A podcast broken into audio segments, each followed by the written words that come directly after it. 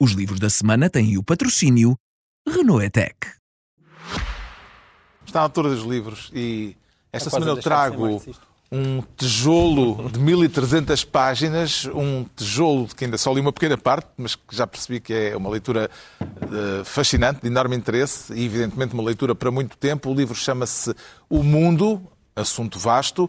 O autor é o historiador britânico Simon Sebag Montefiore, é responsável por várias obras de referência, eh, mais recentemente uma biografia de Jerusalém, que aliás voltou agora aos tops de vendas com a guerra no Médio Oriente.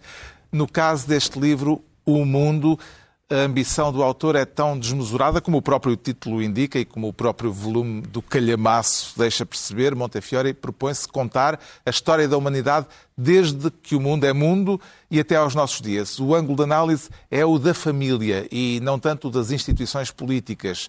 Embora as implicações políticas também, eh, por este ponto de vista, se imponham, uma vez que na história da humanidade as dinastias são uma constante e vêm até aos nossos dias, eh, de uma forma ou de outra, mesmo em países republicanos, como aliás o, o autor sublinha, Simon Sebag Montefiore explica que eh, entrelaçou a história contando as histórias de múltiplas famílias em todos os continentes e épocas, usando-as, diz ele, para atar o impulso da história humana.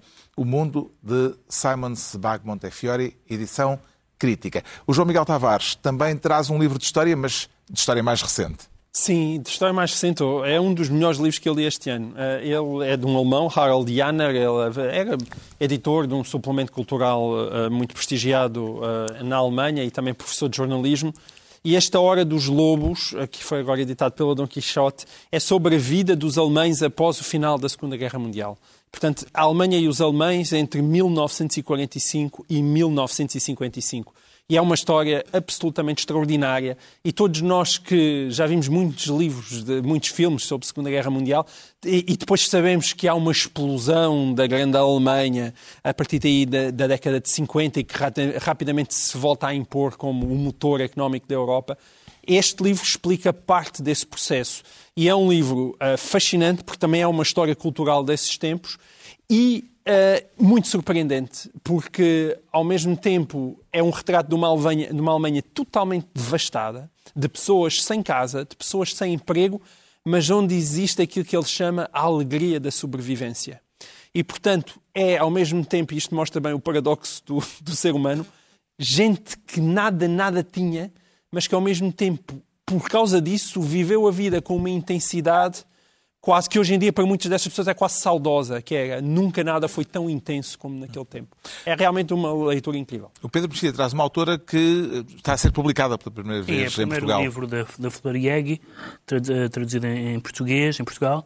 Eh, é uma autora suíça, de língua italiana, nasceu em 1940.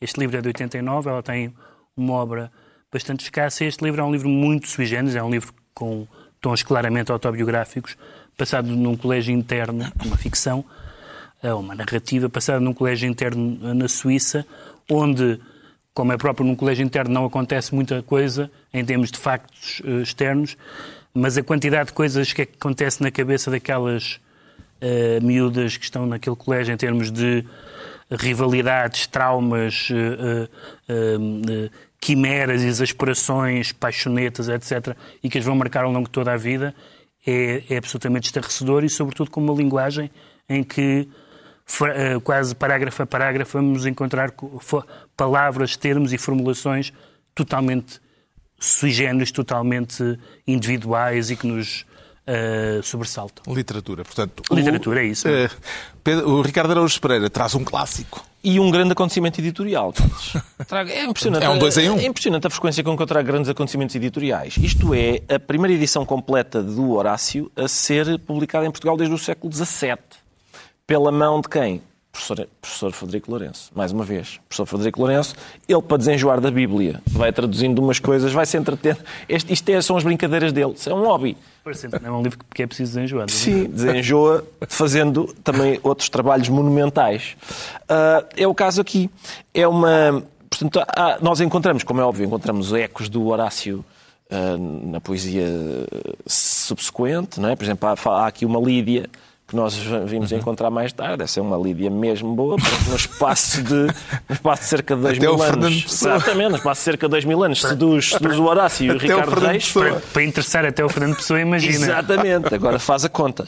Ah, há aqui poema, já agora, há- está aqui o poema, o poema que popularizou a a expressão Carpe Diem, quando o Horácio está com a Leo Connoy a dizer-lhe umas coisas, e queria, mas queria ler-vos aqui um poema. Reparem, para já é o poema que vem imediatamente antes de um a que o professor Frederico Lourenço chamou trollando um ativi- uma revista. Trollando uma revista, usando o verbo de que falávamos há pouco. Mas o, o- o- vou só ler aqui este, o início, os três primeiros versos deste. Em latim. Ah, em latim pode, pode ser em latim, mas por acaso não, é melhor não. Ah, isto é, já vem em edição bilingue, o que é ótimo para a gente ver se o professor Frederico Lourenço está a pôr o pé em ramo verde ou está. Na Rigi já está toda Sim. a gente aos pulos. Ah, desculpem, se alguma Não, é o vez. entusiasmo com o ah, Ah, sim. Se alguma vez alguém partir o pescoço senil do pai com mão ímpia, que coma alho, mais nocivo que cicutas. O Horácio odiava alho. É um poema inteiro a dizer alho, que nojo, que nojo o alho, não sei o quê, esfrega o alho. Não se percebe. Não é? Uma, mas que, que animosidade contra o alho. Foi esse o teu comentário Foi. um clássico. Não é? Pá, não ficas surpreendido com uma animosidade tal contra o alho. O alho fez algum mal ao Horácio. O alho que é tão bom, pá. Está concluída mais uma reunião semanal, dois a oito dias, à mesma hora, e sempre em podcast, os mesmos de sempre, Pedro Mexia, João Miguel Tavares e Ricardo Araújo Pereira. Carpe Diem.